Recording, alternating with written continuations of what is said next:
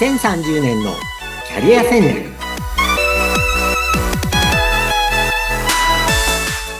こんにちは。人材開発コンサルタントの山岸真嗣です。アシスタントの相本幸子です。山岸さん今回もどうぞよろしくお願いいたします。よろしくお願いします。さあ今回はまた面白い話が聞けそうなんですけれどもどんなテーマでお話しされますか？はい。今日は就職転職におすすめの業界は？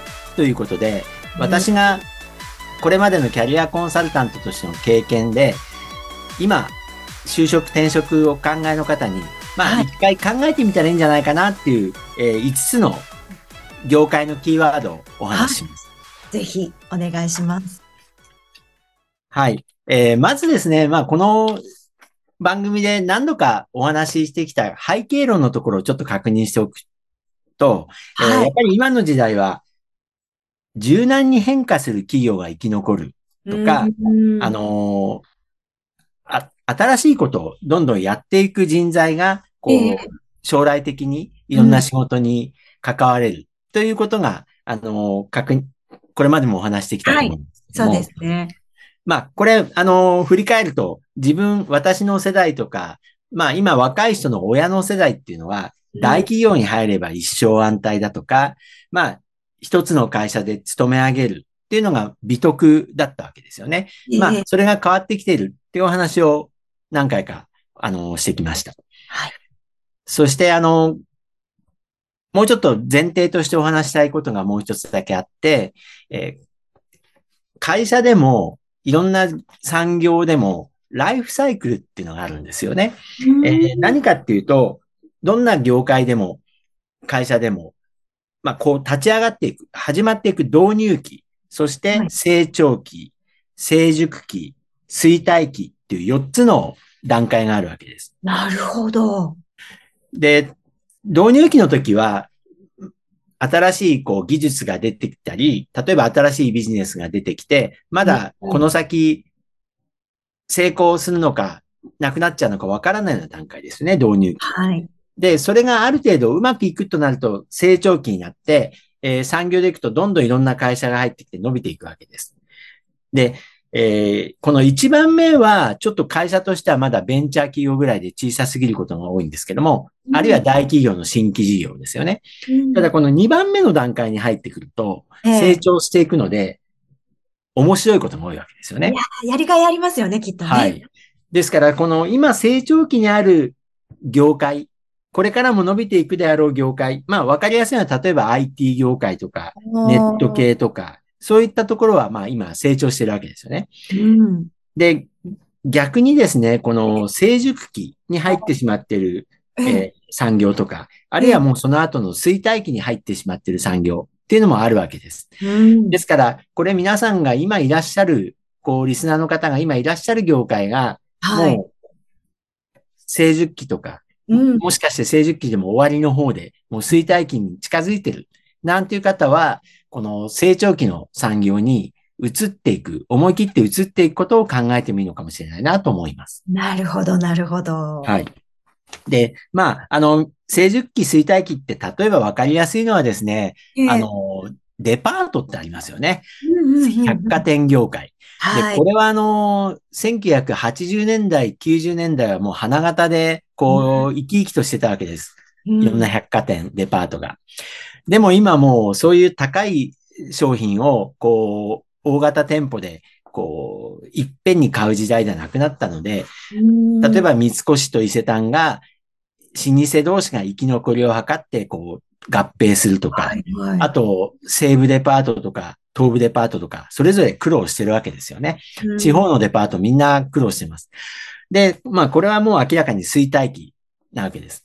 で、例えば都市銀行なんかも、まあ、過去30年で16校かなあった都市銀行が4グループに集約されちゃったりして、えっと、まあ、いろんな、そこにおおお勤めの方は大変な思いをされた方も多いと思うんですよね。はい。はい。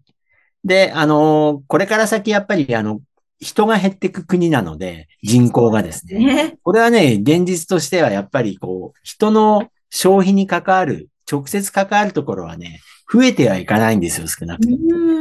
で例えば、あの、国内での小売業、日用品だったり、はい、えー、食べ物だったり、あるいは飲み物、で、あとその飲食店ですよね。レストラン系とかは、やっぱり国内だけだと厳しいわけですよね。あの、海外に出てってるあの、会社、例えば化粧品なんか日本の国内では厳しいですけど、国外に、海外で売れる化粧品は伸びていくと思うんです。確かに。ですから、あの、そういうことを見極めて、はい、えー、できればこう、成長している業界に、あの、移っていくとか、まあ若い方ならそこに就職するとか、いうのが、あの、まずは前提としてお話したかったところです。なるほど。はいで、今日はですね、えっ、ー、と、私が大学の講義などで、えー、若い人向けに5つの、こう、キーワードをおお勧めしてるんですね。はい。あの、若い方が、こう、就職、転職を考えるときには、こういう5つのキーワードで考えていくと、はい。面白いよ。えで、5つ最初に申し上げると、1つ目はですね、IT 系、ネット系の業界です。ねえ、今ね、はい、本当人気ですね。そうですね。で、二つ目は B2B、法人向けのビジネスの業界。これはあの安定性を志向する人ですよね。どっちかっていうとね。はいはいはいはい、ただ、若い人知らない会社が多いんですよね。この世界はね。あ、あんまり知られてないけれども、うん、いい会社っていうのも。そうなんですよね。で、三つ目のキーワードは、はい、えー、高齢者社会に対応する業界っていうこれはあの、やっぱりこの日本という国は、あの、高齢者が増えていく社会なので、やっぱりそこに向けての仕事っていうのは、あの、医療系だったり、介護系だったり、後で詳しく言いますけど、将来性とか、社会的ニーズが高いわけですよね。確かに。はい。で、四つ目は、高度なコミュニケーションが必要な業界、職種です。これは、あの、いわゆる人工知能に変わりにくいと言われている仕事が多いんですよね。うん、はい。で、最後5つ目は最先端技術の業界。これはロボットとか、あのドローンとか、いろんなこう、最先端技術に関わる業界。で、この5つについて一つずつちょっとお話していきます。はい。お願いします。じゃあ、まず一つ目、IT 系、ネット系の業界ですね。これはあの、まあ皆さんもいろんなところでね、デジタル人材が不足しているとか、おっきになってると思うんですよね。で、国を挙げても間違いなく、こちらに必要な、あの、投資をしていくし、うん、あの、明らかに成長性、将来性が高いところです。で、例えば会社で行くとどんな会社があるかと申し上げると、まあ、あの、メーカー系の IT システムの会社だと、有名なのはやっぱり富士通とか NEC とか日立とか IBM、そういった大手のメーカーとシステム両方やってる会社がありますよね。うん、で、それ以外にもシステムインテグレーター、システムインテグレーターってか、あの、カテゴリーでシステムの、あの、専門の会社がたくさんあるわけです。例えば、伊藤忠テクノソリューションズとか、あの、SCSK とか、日鉄ソリューションズとか、あの、オービックとか大塚商会とか、あの、これ、一般の方はあんまり知らないんですけど、もう、あの、IT 系の業界の方は誰もが知るまあ、有名な会社たちなんですね。で、あるいはそのシステムでなくてソフトウェアの開発とか言うと、例えば富士ソフトとかスカイとかサイボウズっていう、まあこれもあの一般の方はあんまり知らないけれども、あのそれぞれの特徴のある技術がある、あのいい会社たくさんあるわけです。で、こういう話をするとですね、これ理系、理系の人だけの世界かなって思う人よくいるんですよね。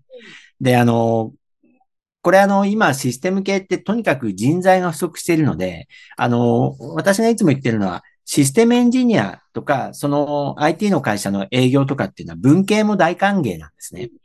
ですから、あの、例えばエンジニアになりたい文系の人は、あの、私こういう質問をします。はい、え中学の数学嫌いじゃないですかって。おー、うん、結局ですね、中学で数学が大嫌いだったって人は、あんまり向いてないかもしれないんですよ。そういう人は、あの、なんていうのかな、結局ね、こういうシステムの開発って論理的な思考なので、あの、例えば中学校でサイコロを転がして、はい、1の目が出る確率が6分の1とか。ああ、ありましたね。あと、なんだろう。4人の人が並んで順番に並ぶ順番は何通りありますかとかね。で、そういうのが結局プログラミングとか、こう IT の世界の基本だと思うんですよ。わかりやすい考え方ですね、うん、そうそう。で、そういうのをね、クイズみたいに考えるのが嫌いじゃなければ、ちょっとは考えてみたらどうって話をしてます。高校じゃなくて中学ってとこがポイントですね。そうそう。高校の数学はね、もう難しすぎたんで、あの、そういう、あの、確率とか、その、順列組み合わせみたいなね、そういう話で十分なんですよ。うん。で、そういう方には、あの、文系でもこういう世界でエンジニアになれるし、はい、あの、エンジニアじゃなくても、あの、営業の仕事もいっぱいあるよって話をしています。はい。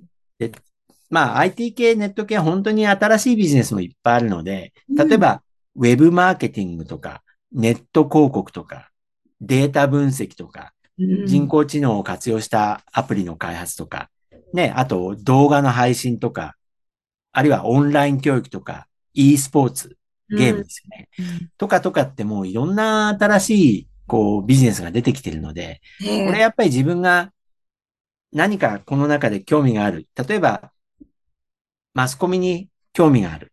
でも、やっぱり今マスコミより動画配信かもしれないし。で、私は先生に興味がある。でも、それよりオンライン教育のが面白いかもしれないし。なんかそういう形で発想を変えていくのが、一つのおすすめです。あ面白いです。で、以上が一番目の話。はい。IT 系ネット系業界。で、二つ目に行きます。二つ目はですね、B2B の業界。B2B っていうのはビジネストゥビジネスで、あの、いわゆる会社から会社の、まあビジネスのことを言うんですけれども、良い会社が多いんですよね。で、一般的にテレビでコマーシャルをやったりしないんですよ。会社がお客さんなんで。ただ、安定性とか、あの、いわゆるワークライフバランス的なものは良い会社が多いわけですね。はい。例えば、どういうのが当てはまるかっていうと、インフラ系の会社、えー、電気、ガス、鉄道みたいなところですね。電気、ガス、鉄道。あるいは、その専門の商社。あの、卸って言い方もしますけれども、食品業界とか医薬品業界とか化学業界とか電子部品業界とか、それぞれ専門のその商社があるんですよね。こういうのも、あの、若い方あんま知らないんですよ。そうかもしれないですね。うん。で、あとはですね、法人のお客さん中心の製造業。これ私がいたような化学会社なんかもそうなんですけども、例えば私がいた化学会社っていうのは、例えばプラスチックを作っているので、お客さんは、はい、えー、車の会社でバンパーを作るとかね。だから車の会社がお客さんで、バンパー向けのプラスチックを売るとか、はい、あるいは、えー、自動車の塗料向けの材料の化学薬品を売るとか、そういう営業なわけです。だからお客さんは、トヨタ自動車だったり、日産自動車だったりするんですよ。そういうのが化学会社の営業です。はい。で、同じようにですね、そういう鉄鋼とかセメントとか、こう素材系の会社の営業って、お客さんが大会社なので、割とね、上品なんですよ。ああ、重要ね、そう、行くところはもう決まってるし、いわゆる一緒にパートナーとして、えー、製品を、まあ、開発したりカスタマイズして、えー、たくさんのボリュームを使ってもらうみたいな、大きいビジネスなんですね。はい。ですから、そういう法人のお客さん中心の製造業、メーカー、今申し上げたような素材系以外にも、部品系、これ自動車部品とか電子部品、あるいは機械、あの、機械でも産業機械とかロボットとかいろいろあるんですけど、あと設備ですね。うん、それから食、食品も材料とか、食品の材料とか、そういうのいっぱいあります。はい。これが、まあ B2B で、あのー、比較的安定していて、土日が休みで、お給料も高め。で、あのー、そんなに、えっと、働きすぎないホワイトな会社が多いと、私は思っています。はい。で、次、三つ目ですね。えー、高齢化社会に対応する業界。これは、えー、将来性とか、やっぱり社会的ニーズが高いわけですよね。うん、まあ、わかりやすいのは、まあ、病院関係は、まあもちろん医療従事者。で、これはまあ医療従事者としてのお医者さんとか看護師さんとか薬剤師の学校に行って免許を取らないといけないので、まあそういう方はもう最初から、あの、キャリアのことは、ちょっと、その世界の中でも考えると思うんで、ちょっと、は、あの、この対象とはちょっと違うんですけど、ここで申し上げたいのは、例えば医療系の仕事っていっぱいあるわけですよ。医薬品だったり、医療機器だったり、あと診断とか予防医学に関係するところですね。例えばコロナのあの、診断のキットなんて新しいビジネスですよね。確かに確かに。うん。あと、オンライン診療。これもコロナの関係ですごく、こう、脚光を浴びましたよね。はい。だから医療関係でもそういうメーカーだったり、新しいサービスがいっぱいあるわけです。で、それ以外にもちろん介護ですよね。介護は、あの、まだ本当に人が足りないし、あの、介護保険の制度ができて、まだそんなに長い歴史はないので、やっぱり施設、介護施設関係、用品関係、あとケアのサービスとか、あるいはそこの延長にある高齢者向けのサービスですね。元気な人も含めて、高齢者用の住宅を作ったり、リフォームをしたり、食事を高齢者向けに宅配していったり、あと、面白いのは、財産の管理とかですね。ああ、それも、うん。うん。あとですね、葬儀ビジネスは伸びてるんですよ。あの、結婚式は減ってるんですけど、葬儀は伸びてるわけ。なるほど。とかですね、あの、最近の新しい会社では、永代供養の専門の会社とかあります。あの、ご先祖様のお墓を50年経つと、永代供養ってするのご存知ですね。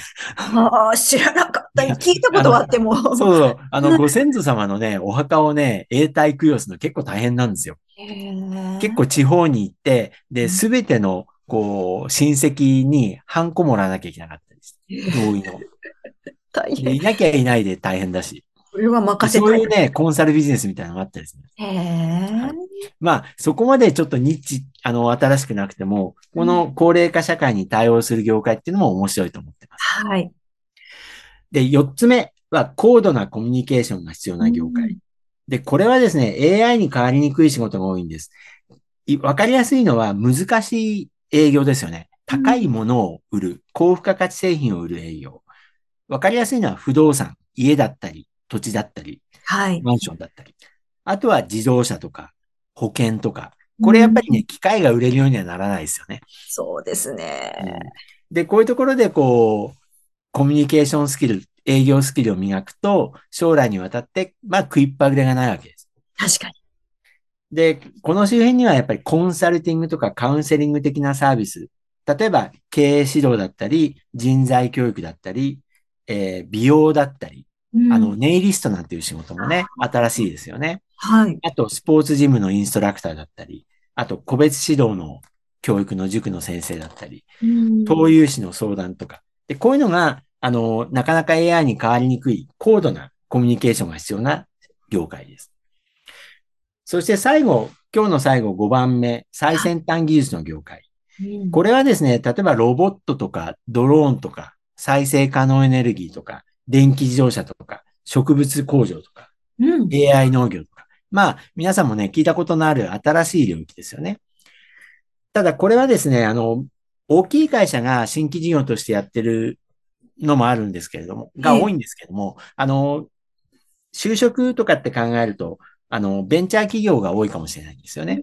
ですから、その方が楽しいと思う方は、その、最先端技術の業界っていうのもすごく、もちろん成長性があるので、あの、お勧めしています。うんで、今日は以上のように、こう、5つのキーワードで、えー、今後、就職、転職を考える方にお勧めする、ね業界をご紹介しました。もしかしたら、ご自身の転職とか就職していたタイミングと全然違う業界になってて、こんなに変わったんだってね、びっくりされた方も多いんじゃないかと思うんですけれども、いや、とても興味深い業界に関するお話伺ってまいりました。じゃあ、引き続きまだまだね、あの、お話、あの、伺っていきたいんですけれども、お時間やってまいりましたので、今回はここまでとなります。